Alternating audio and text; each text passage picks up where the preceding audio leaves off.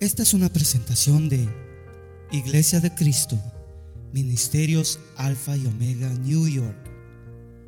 Si desea más información de este ministerio, como lugar, horario de actividades, visite nuestro sitio de internet. La dirección es ayoni.org. A Y O N. Allí encontrará diferentes recursos y enlaces a nuestras plataformas sociales que deseamos sean de bendición para su vida. Bendiciones. Ah, vamos a leer la escritura y luego al final estaremos orando por estas peticiones. Versículo del 6 al 10. ¿Lo tenemos?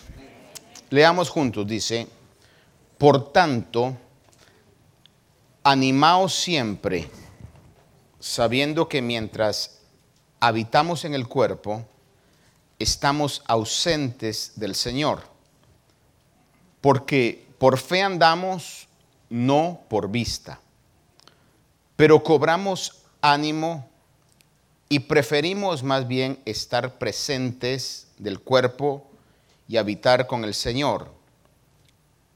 Por eso, ya sea presentes o ausentes, ambicionamos serle agradables.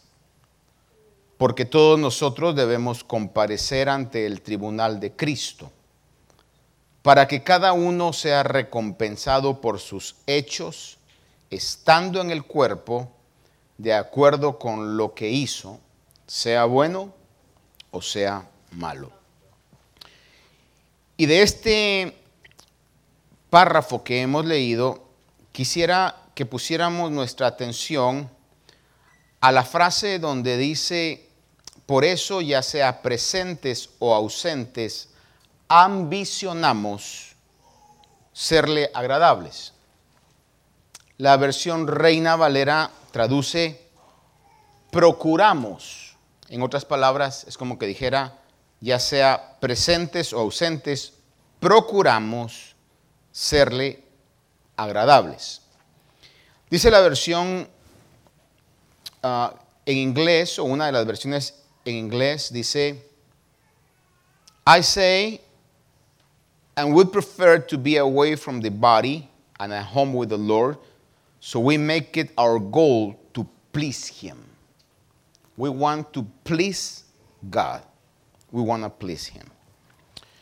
Muy bien, hagamos una palabra de oración para que el Señor nos bendiga con su palabra. Padre, en esta mañana maravillosa que tú nos has dado, Señor, donde podemos venir con libertad a darte nuestra vida como una ofrenda, nuestros cantos, nuestras oraciones. Gracias, Señor, por tu fidelidad, gracias por la salvación, gracias por todo, Señor, lo que hemos recibido.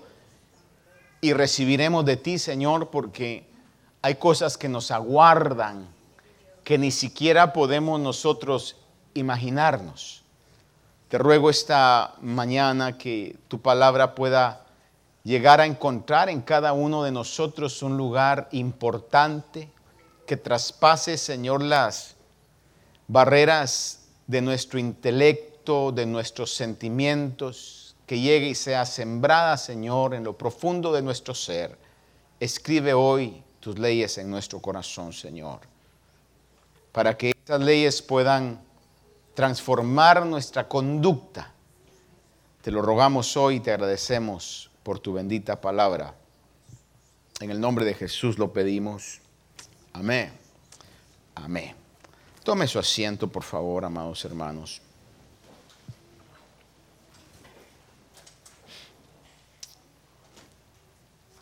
Le decía de que en el párrafo que leímos,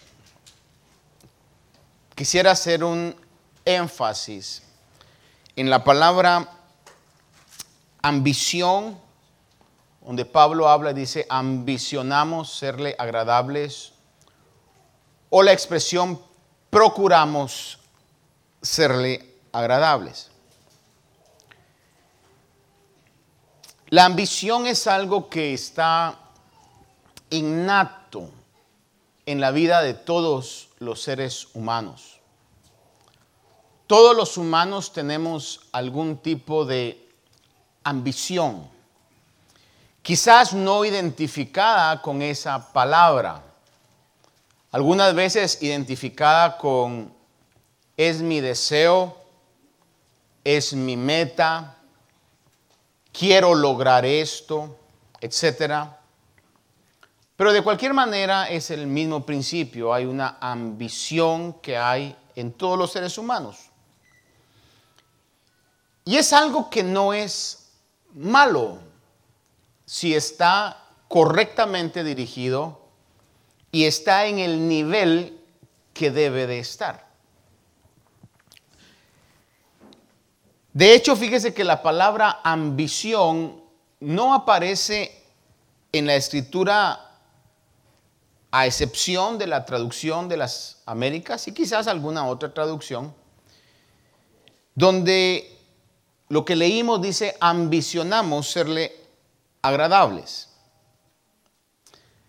En el original griego, que es como se escribió el Nuevo Testamento, esta palabra puede interpretarse como queremos ser, cuando dice ambicionamos serle agradables, es como que pudiéramos sustituirle, decir, queremos serle agradables o anhelamos serle agradables, o deseamos serle agradables, aspiramos serle agradables. Pero en sí cuando vemos la Biblia, desde el inicio en el libro de Génesis, podemos ver que los hombres ya traemos, los seres humanos traemos ese sentimiento de querer lograr, querer anhelar, alcanzar, ambicionar algo. En Génesis capítulo 3, cuando Adán y Eva pecaron porque la serpiente, siendo poseída por el mismo Satanás, fue el instrumento que los En Génesis capítulo 3, del 5 al 6, podemos ver que les ofreció Satanás y les dice, si ustedes desobedecen porque el Señor ya les había prohibido comer del fruto del árbol de la ciencia, del conocimiento del bien y del mal, sin embargo, Satanás los tienta y les dice, si comen seréis como Dios. Van a ser como Dios, conociendo el bien y el mal. Dice la Biblia, el texto dice que el árbol era agradable o era deleitoso a los ojos. Algunos dicen el fruto del árbol era agradable y era deleitoso a los ojos.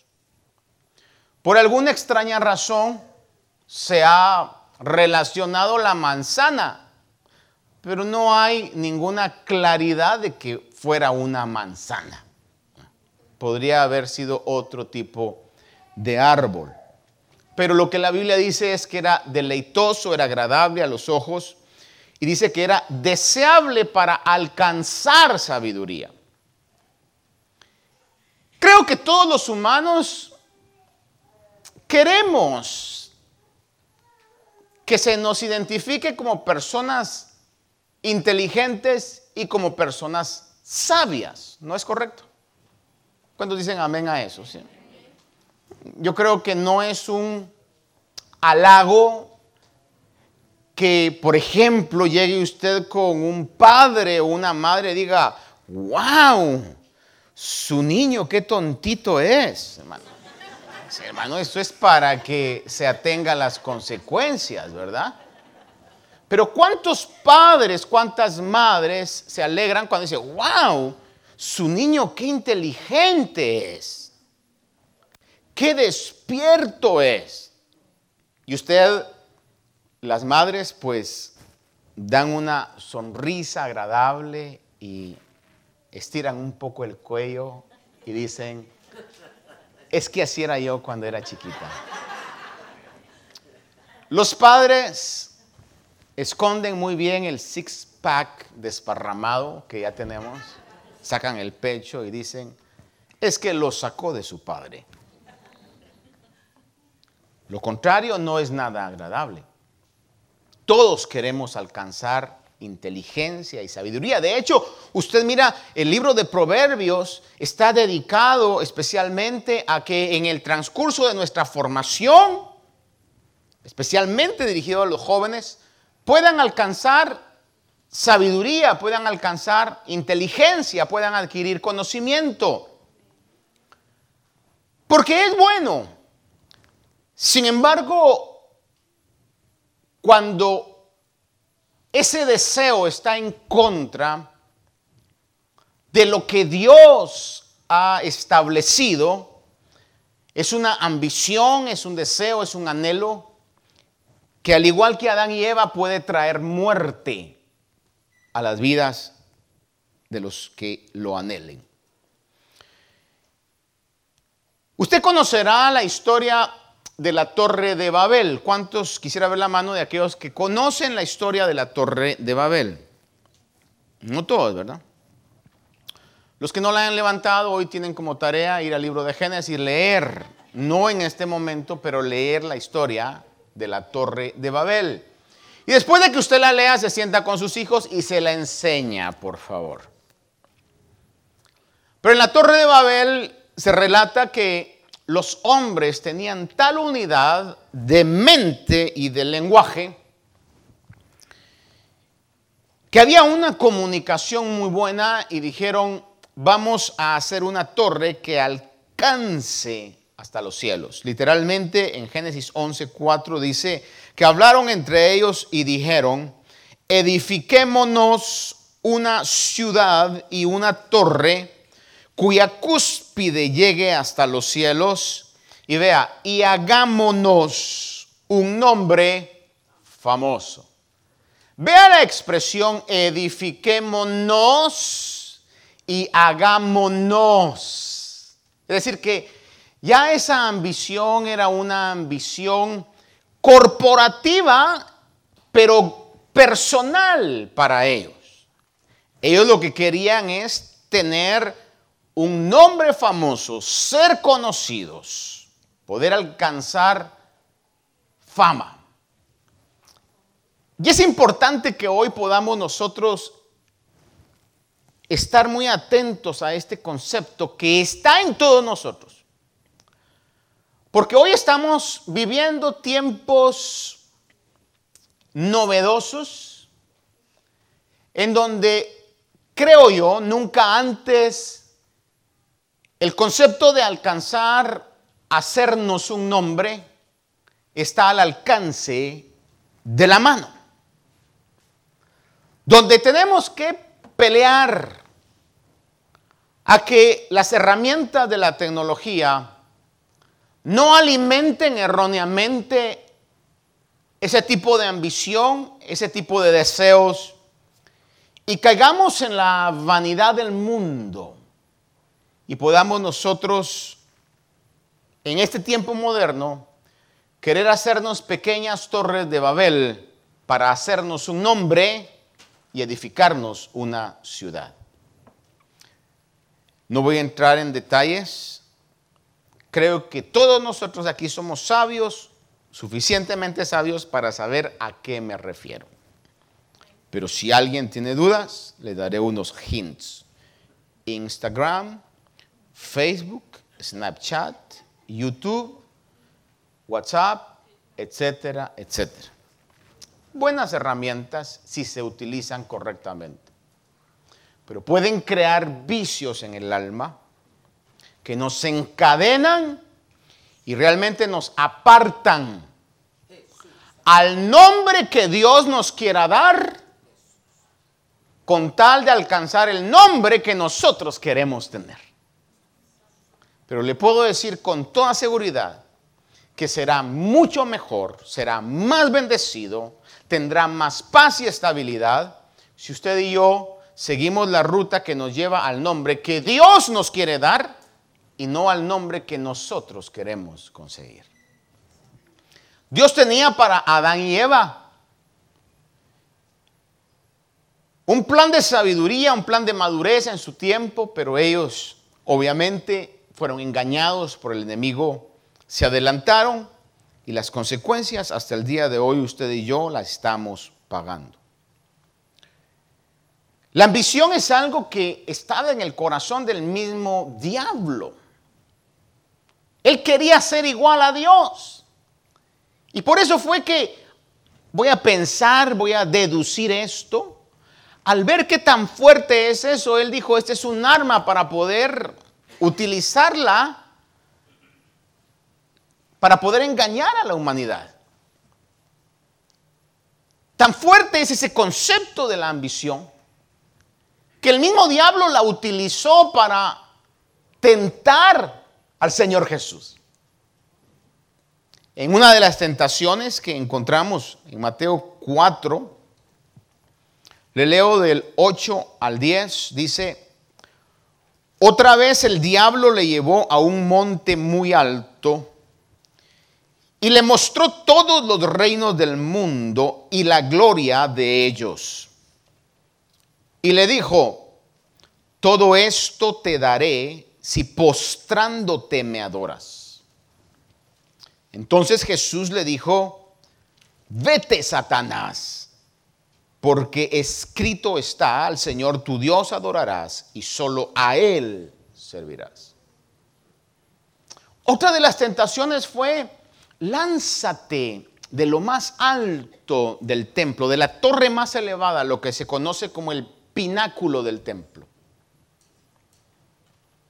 Y entonces, escrito está, le dice el diablo, a sus ángeles mandará y en tus manos, en sus manos, te cogerán.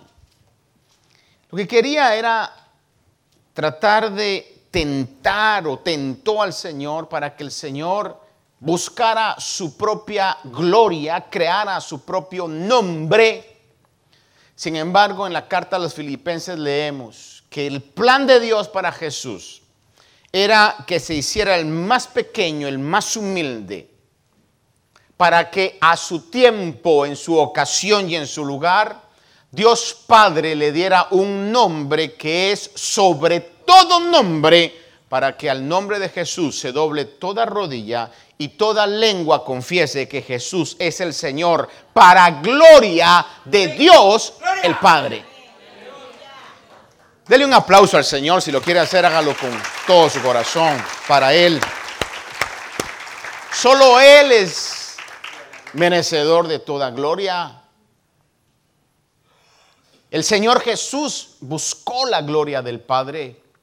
El postrer Adán no cometió el error del primer Adán.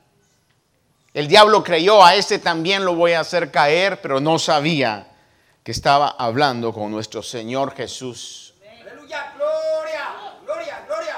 Cuando el Señor estuvo ministrando específicamente y personalmente a los doce discípulos,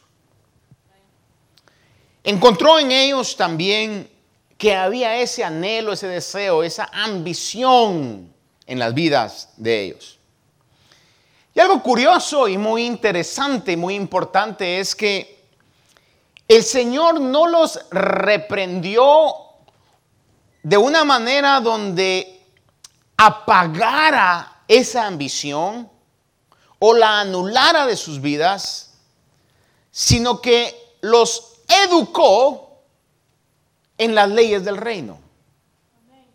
Los instruyó en cómo debían dirigir o encauzar esa ambición o ese deseo. En Mateo capítulo 8, versículos del 1 al 4, le leo y dice, en aquel momento se acercaron los discípulos a Jesús diciendo, mire la, la pregunta, mire lo que estaba en el corazón. ¿Quién es entonces el mayor en el reino de los cielos? Porque ellos estaban discutiendo en que si era Pedro, si era Juan, si era... Yo creo que el que más ha de haber alegado y era Judas, ¿verdad? Pero había una discusión entre ellos. ¿Quién es el mayor en el reino de los cielos? Y él, llamando a un niño, lo puso en medio de ellos y dijo, En verdad os digo que si no os convertís y os hacéis como niños, no entraréis en el reino de los cielos. Así pues, cualquiera que se humille como este niño, es el mayor en el reino de los cielos. Y se ha hablado muchísimo, he escuchado muchísimas interpretaciones o aplicaciones a este versículo. Sin embargo, creo que lo que el texto está diciendo es que el niño es alguien que no tiene mucho, por no decir nada, en sí mismo sino que depende de los adultos, depende de los padres totalmente. El niño es alguien que tiene una dependencia total de sus padres. Cuando usted mira a sus niños que tienen avances o arranques de valentía, es porque saben que usted está alrededor, porque saben que los está cuidando, pero no sé si alguien en alguna oportunidad se perdió cuando era niño, cuando era niña. Quisiera ver la mano de algún perdido de niño. Julio la levanta y la baja rápido. Hermano, es un sentimiento de desesperación, o sea, no solamente en el padre, obviamente, sino también en el niño, porque se siente desprotegido, ¿verdad? Es como cuando el niño se siente valiente contra los que le hacen bullying en la escuela porque está el hermano mayor o porque está el padre. Pero una vez el padre o el hermano mayor se va, entonces ahí ya, ya no es tan valiente. ¿no? Ese concepto de bullying no es algo nuevo. Vaya, le voy a preguntar aquí a cuántos nos hicieron bullying en la escuela cuando éramos pequeños, los que somos mayores de 45. Ya, bajan la mano, ¿verdad? Eso era una realidad. Yo tenía un compañero, desgraciadamente fue mi compañero, en primer grado creo que fue nada más, estaba pequeño yo, 6, 7 años, y él ya tenía como 12 porque era tan inteligente que había repetido como 5 o 6 años el primer año. hermano, y hacía bullying, hermano, pero a mí era específicamente el que me agarraba de, de su, de su ah, blanco. Y un día me recuerdo que estaban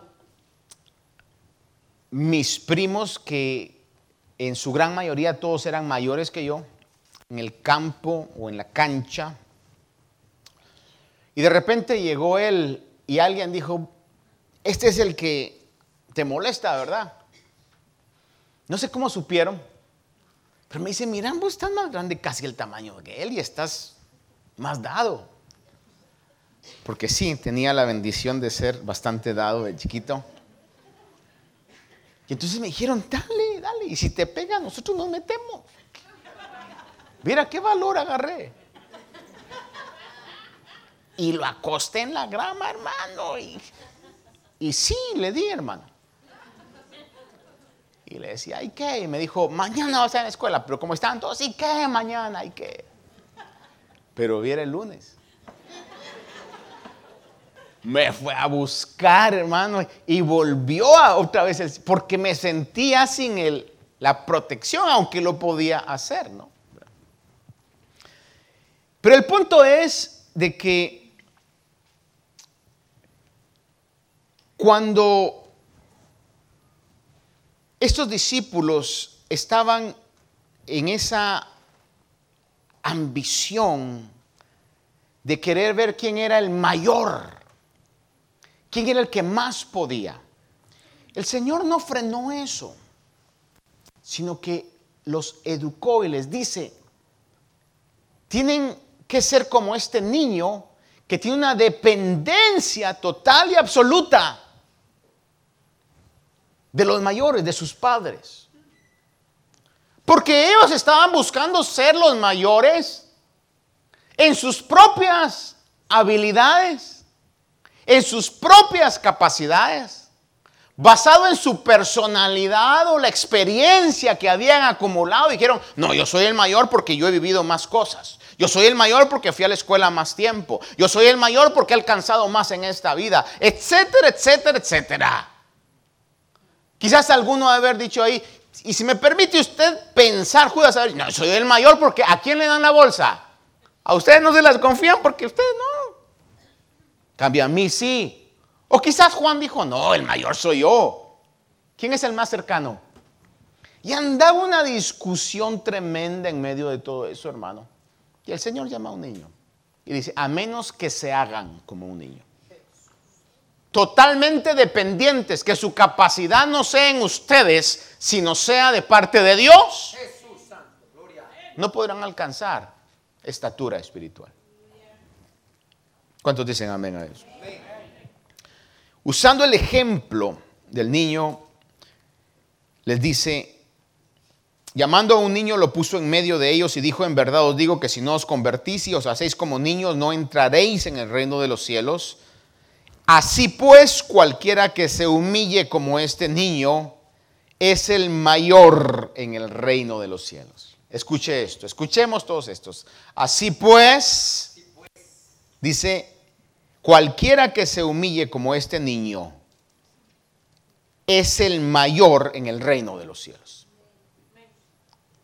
Nos está educando y está diciendo, pueden haber y van a haber posiciones.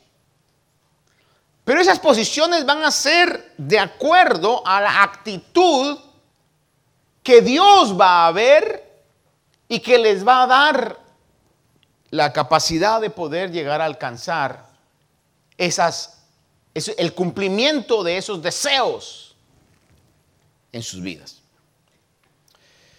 Por otro lado, el Señor Jesús ministró en medio de un ambiente religioso cundido, lleno de gente que había llegado a un nivel religioso ah, bastante a veces increíble de poder concebir. Específicamente los fariseos, que eran los más religiosos, estaban también los saduceos, estaban los intérpretes de la ley, los escribas, pero los que más salían a relucir, los que más sonaban en medio de todo esto eran los fariseos, que dice la escritura que amaban el lugar de honor en los banquetes y los primeros asientos en las sinagogas. Y aquí déjeme hacer un énfasis acá, porque usted me dirá, ah, pastor, ahí se nota el espíritu fariseico suyo y de su esposa, porque están sentados hasta adelante. Eh, mire, cuando habla de los primeros asientos, y por favor no vaya a creer que tengo algo en contra de la práctica, eh, cada quien hace como quiera hacer, pero a lo que se refiere esto es que en las sinagogas habían sillas enfrente, acá. Yo sé que algunos están diciendo, ah, conozco iglesias que sí lo hacen. Bueno, su problema de ellos. Habían sillas enfrente y los fariseos les gustaba sentarse en las sillas de enfrente para ser vistos. No está hablando de eso, está hablando de esto. Y entonces dice que amaban esos lugares. Amaban el lugar de honor en los banquetes, los primeros asientos en las sinagogas, los saludos respetuosos y ser llamados por los hombres rabí, que quiere decir maestro. Hoy en día, creo yo en el ámbito, a lo menos en el ámbito cristiano evangélico, que le digan a alguien, maestro no es tan sonado. Oh, pero está muy de moda que los líderes, pastores y demás sean llamados padres, cuando es totalmente fuera de lo bíblico. Papás les dicen ahora, o no les dicen pastor, papás. Hermano, y yo me pregunto, el otro día me estaba poniendo a pensar esto. ¿Cuántos padres hay aquí? Padres de hijos.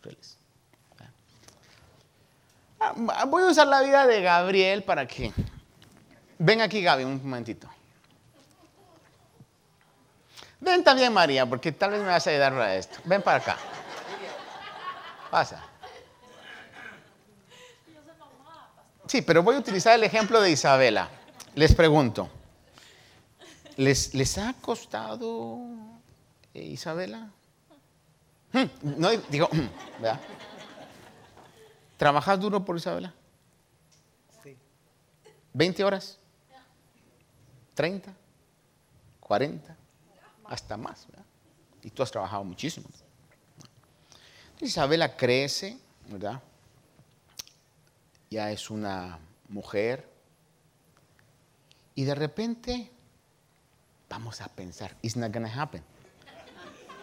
Pero vamos a pensar que viene y me dice a mí, papá. Y le dice a mi esposa, mamá, ¿cómo tú te sientes? Hmm. ¿Cómo vos te sentís? Celoso. Más que celoso, hasta bravo, creo yo, ¿verdad? Porque de cuando acá, o sea, le ha costado a este Señor lo que nos ha costado a nosotros. Entonces muchas veces esa administración, muchísimas gracias, ese era el punto trae más daño que beneficio a la realidad de lo que es el sacerdocio en el hogar. Porque usando el mismo ejemplo, la Biblia a mí me dice como pastor que me va a pedir, y no dice exactamente, sino como quien diera cuentas. No dice exactamente que va a ser así. Pero mi función y la función suya ante los pastores es de poder cooperar como quien va a dar cuenta de sus almas. Pero principalmente a quien le va a pedir cuenta de sus hijos es a usted y no a mí. Se lo voy a repetir porque como tres nada más dijeron. Principalmente a quien le va a pedir cuenta de sus hijos es a usted y no a mí. Esa es la realidad. Entonces, hoy día les gusta que le llamen papá. Y demás títulos que la Biblia claramente dice, no llaméis padre a nadie porque solamente tenéis uno en los cielos. Y el único pasaje que se utiliza a veces es cuando Pablo le habla a Timoteo, le dice verdadero hijo en la fe. Es como, como diciendo, mira, yo realmente he sido el que te ha introducido a la fe como una figura paterna en las cosas que requieren a Dios. Pero eso no implica a que busquemos eso, porque eso lo único que hace es que está alimentando el ego de las personas, alimentando la idolatría, que si no la tenemos sujeta, nos puede traicionar en nuestras vidas. Dice que los fariseos les gustaban esos saludos respetuosos en las sinagogas. Marcos 10, del 35 al 45. Le voy a leer esto. Dice, y se acercaron Jacobo y Juan, los dos hijos de Zebedeo, diciéndole, Maestro, queremos que hagas por nosotros lo que te pidamos. Y él les dijo, ¿qué queréis que haga por vosotros? Ellos le dijeron, concédenos que en tu gloria nos sentemos uno a la derecha y el otro a tu izquierda. Nada querían, ¿verdad? O sea, la petición era cualquier cosa, ¿no? Estoy hablando sarcásticamente. Pero Jesús les dijo, ignorantes, Ahí no dice eso, pastor. No sé si es lo que dice. No sabéis lo que pedís. Dice, no sabéis lo que pedís. ¿Podéis beber la copa que yo bebo y ser bautizados con el bautismo con que soy bautizado? Y ellos respondieron, podemos. Y aquí estaba hablando de la copa del sufrimiento y del bautismo con fuego. Que el bautismo con fuego en la Biblia no se refiere al bautismo con el Espíritu Santo, que ese lo recibimos cuando creímos, sino se refiere a sufrimiento. Y la copa era una copa de sufrimiento. Y usted mira, eso se cumplió matemáticamente porque los discípulos todos sufrieron muertes y persecuciones similares físicamente a lo que el Señor sufrió. Y ellos le dijeron, podemos. Sin embargo, Jesús les dijo, la copa que yo bebo, beberéis y seréis bautizados con el bautismo con que yo soy bautizado. Pero el que os sentéis a mi derecha y a mi izquierda, no es mío concederlo, sino que es para quienes ha sido preparado. Al oír esto, los diez comenzaron a indignarse contra Jacobo y Juan. Y llamándolos junto a sí, Jesús les dijo, ¿sabéis que los que son reconocidos como gobernantes de los gentiles se enseñorean de ellos? Y que sus grandes ejercen autoridad sobre ellos, pero entre vosotros no es así, sino que cualquiera de vosotros que desee llegar a ser grande, mire, no frenó el deseo, no mató el deseo, porque es algo que viene en el paquete de ser humanos. Queremos alcanzar, queremos lograr, queremos tener. No lo frenó, no lo mató, no lo exterminó, sino que los educó a cuál era lo correcto de anhelar, cuál era el camino correcto a seguir. Y les dice, entre vosotros no es así, sino que cualquiera que desee llegar a ser grande, será vuestro servidor. Y cualquiera de vosotros que desee ser el primero, será siervo de todos. Y dice algo maravilloso, porque ni aún el Hijo del Hombre vino para ser servido, sino para servir y para dar su vida en rescate por muchos. El Señor Jesús en este relato no descarta la idea o el anhelo de llegar a ser grande. Pero antepone una condición y enfatiza con la frase, ni aún yo, ni aún el Hijo del Hombre. Ellos que lo reconocían como eh, maestro y como Señor, estaba diciendo, ni aún yo he venido para ser servido, sino vine para servir. Es lo que el Señor está diciendo. Y es lo que el Señor nos dice y nos educa en esta mañana también. En Lucas capítulo 22, le voy a leer del 24 al 30 rápidamente. Dice, se suscitó también entre ellos un altercado sobre cuál de ellos debería de ser considerado como el mayor. Jesús les dijo, los reyes de los gentiles se enseñorean de ellos y los que tienen autoridad sobre ellos son llamados bienhechores o hombres de bien. Pero no es así con vosotros antes el mayor entre vosotros hágase como el menor y el que dirige como el que sirve, porque ¿cuál es mayor, el que se sienta a la mesa o el que sirve? ¿No es el que se sienta a la mesa? Sin embargo, entre vosotros yo soy como el que sirve. Mira esto. Entre vosotros yo soy como el que sirve.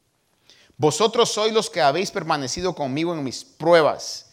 Y así como mi Padre me ha otorgado un reino, yo os otorgo que comáis y bebáis a mi mesa en mi reino y os sentéis en tronos juzgando a las doce tribus de Israel. No los frenó, perdónenme que enfatice tanto esto, pero les indicó la verdad de Dios, no solamente de lo que iban a alcanzar, sino cómo debían alcanzarlo. Le repito esto. Les indicó lo que iban a alcanzar, les reveló lo que iban a alcanzar. Y un día usted y yo vamos a ver eso. Vamos a ver a Pedro, Jacobo, Juan, Andrés, a ellos sentados en los tronos que Dios les ha prometido, juzgando a las doce tribus de Israel. Pero les indicó también cómo podían alcanzar eso. Hermanos, el Señor dice la palabra que tiene grandes y maravillosas promesas para nosotros. Jeremías habla, dice, cosas que ojo no ha visto ni oído ha oído, son las que Dios tiene preparadas para los que le aman. El Señor nos ha revelado que hay grandes cosas, pero es necesario que sepamos también cómo alcanzarlas. El Señor tenía algo preparado para Adán y Eva y les dijo cómo podían alcanzarlo. Sin embargo, se dejaron engañar por el enemigo.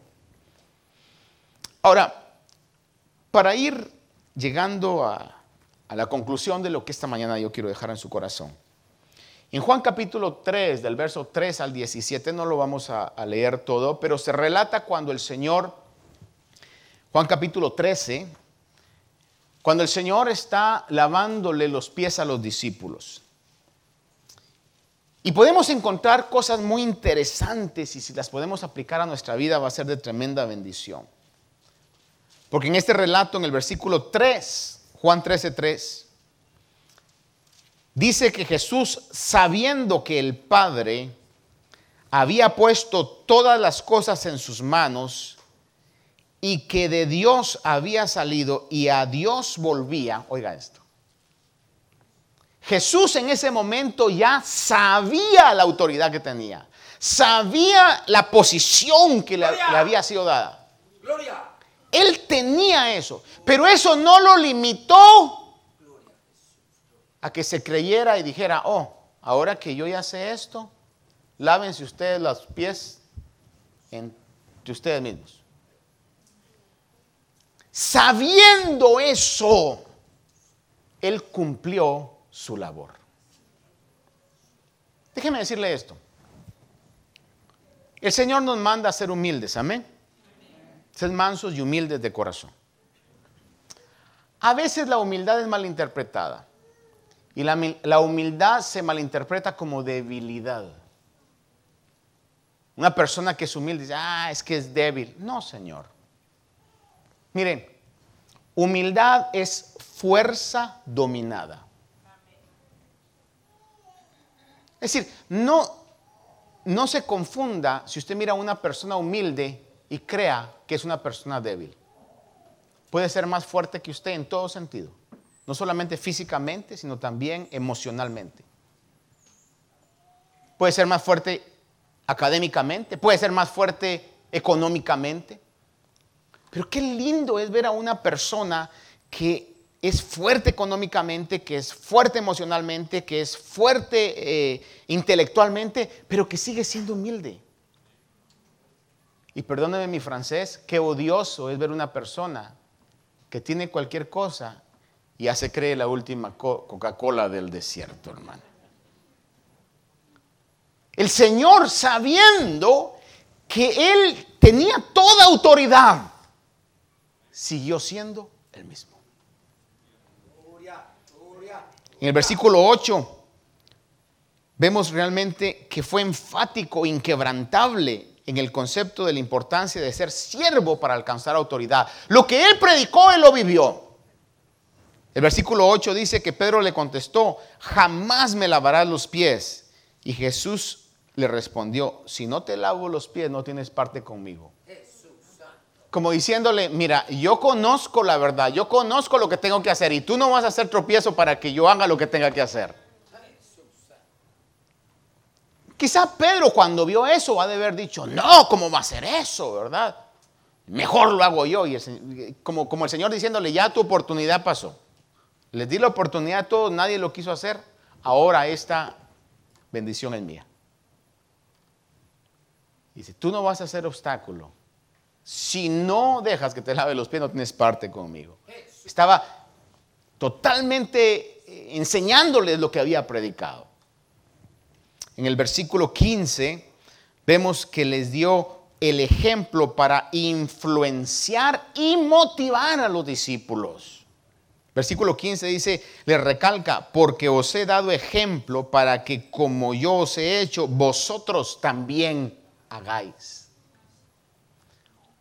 Quiero que me miren, quiero que vean para que así como yo estoy haciendo, ustedes también hagan. Gloria. Y el versículo número 18, vemos el contraste de una ambición sana a una ambición pecaminosa. Versículo 18 dice, no hablo a todos vosotros yo conozco a los que he escogido, pero es para que se cumpla la escritura, el que come mi pan conmigo ha levantado contra mí su calcañar. Está hablando de Judas. De Judas que por la ambición personal vendió al maestro. Por la ambición personal, posiblemente Judas, y sin duda alguna, de hecho la Biblia habla que dice que llevaba la bolsa y de ahí agarraba, robaba de la bolsa. Pero al final, hermano, ha de haber dicho, si al final él está diciendo que lo van a atrapar, lo van a matar, entonces yo he perdido tres años de mi vida. A lo menos algo voy a sacar de esto. Porque tenía una ambición, pero una ambición que no era buena. Judas. Déjeme concluir con esto. Todos tenemos deseos, anhelos. Y Dios puede y hasta cierto punto quiere cumplir los anhelos de nuestro corazón si son anhelos buenos, si son anhelos que están de acuerdo a su voluntad y glorificarán su nombre. Primera de Juan capítulo 2, verso 15 al 17 dice, escuche esto, usted sabe quizás este versículo, no améis al mundo, no améis al mundo, ni las cosas que están en el mundo. Si alguno ama al mundo, el amor del Padre no está en él. Porque todo lo que hay en el mundo, la pasión de la carne, la pasión de los ojos y la arrogancia de la vida, no proviene del Padre, sino del mundo. Y escuche esto, y el mundo pasa, dice la Biblia. El mundo pasa. Y también sus pasiones. Pero el que hace la voluntad de Dios permanece para siempre. El mundo pasa y también sus pasiones, pero el que hace la voluntad de Dios permanece para siempre. Hace mucho tiempo atrás estábamos viendo una película con mi esposa y en esa película a cierta persona que estaba desahuciada físicamente le estaban inyectando una droga experimental eh, que lo iba a hacer vivir, o sea, desafiando todos los diagnósticos médicos y cuestiones que se estaban dando. Y mi esposa me decía, Martín, ¿será que existen ese tipo de, de situaciones? Y le digo, puede que sí, pero no se sabe realmente cómo va a reaccionar, le digo. Y que tienen acceso la gente que tiene muchísimo dinero, ¿verdad?, para ese tipo de cosas. Sin embargo, años atrás existió en esta tierra un individuo que se llamó Steve Jobs, el creador de la maquinita que la gran mayoría de nosotros tenemos en casa, los iPhone o iPads. El creador de Apple, un tipo que tenía billones de dólares. Sin embargo, no pudo encontrar una droga maravillosa o beber del agua de la eterna juventud. Porque este mundo pasa. No importa en qué estratus estemos, ese mundo pasa. Y también sus pasiones. Pero el que hace la voluntad de Dios permanece para siempre. Y en unos dos minutos quiero que usted ponga atención. No le voy a decir qué salmo es para que no lo busque, después se lo digo. Pero escuche lo que dice la Biblia. Oíd esto, pueblos todos. Escúchenme todos, por favor. Sacudas el sueño que ha estado luchando en esta mañana. Y escuche, dice, oíd esto, pueblos todos, escuchad habitantes todos del mundo, tanto humildes como encumbrados, ricos y pobres juntamente. Mi boca hablará sabiduría y la meditación de mi corazón será entendimiento. Inclinaré al proverbio mi oído, con el arpa declararé mi enigma. ¿Por qué he de temer en los días de adversidad cuando la iniquidad de mis enemigos me rodee? De los que confían en sus bienes y se jactan de la abundancia de sus riquezas? Nadie puede en manera alguna redimir a su hermano, ni dar rescate por él, porque la redención de su alma es muy costosa y debe abandonar el intento para siempre, para que viva eternamente, para que no vea corrupción. Porque Él ve que aún los sabios mueren, el torpe y el necio perecen de igual manera y dejan sus riquezas a otros. Su íntimo pensamiento es que sus casas serán eternas y sus moradas por todas las generaciones y a sus tierras han dado sus nombres. Mas el hombre en su vanagloria no permanecerá. Es como las bestias que perecen. Este es el camino de los insensatos y el de los que después de ellos aprueban sus palabras. Como ovejas son destinados para el Seol, la muerte los pastoreará los rectos los regirán por la mañana. Su forma será para que el Seol la consuma, de modo que no tienen morada. Pero Dios redimirá mi alma del poder del Seol, pues Él me recibirá. No temas cuando alguno se enriquece, cuando la gloria de su casa aumenta, porque nada se llevará cuando muera, ni su gloria descenderá con él aunque mientras viva, a sí mismo se felicite. Y aunque los hombres te alaben cuando prosperes, irá a unirse con la generación de sus padres, quienes nunca verán la luz. El hombre en su vanagloria, pero sin entendimiento, es como las bestias que perecen. Salmo 49. Así que ese deseo de ambición en la vida de cada uno de nosotros, dejemos que Dios lo encauce de la manera correcta. Y le termino con las palabras del más sabio hombre que ha pisado esta tierra. El que quiera hallar su vida, la perderá. Pero el que la pierda por causa de mí, la hallará, dijo el Señor Jesús. Amén. Señor, gracias porque nos muestras el camino, Señor. Y porque en tu gran misericordia y tu fidelidad y tu amor, Señor, nos has dado tan grandes, maravillosas promesas que humanamente somos indignos, inmerecedores de tener. Pero en tu gran amor tú has querido darnos de lo mucho que tú tienes esas bendiciones. Esperamos que esta meditación haya bendecido su vida. Si desea más información de este ministerio, como lugar, horario de actividades, visite nuestro sitio de internet. La dirección es ayoni.org. A Y O N Y Allí encontrará diferentes recursos y enlaces a nuestras plataformas sociales que deseamos sean de bendición para su vida.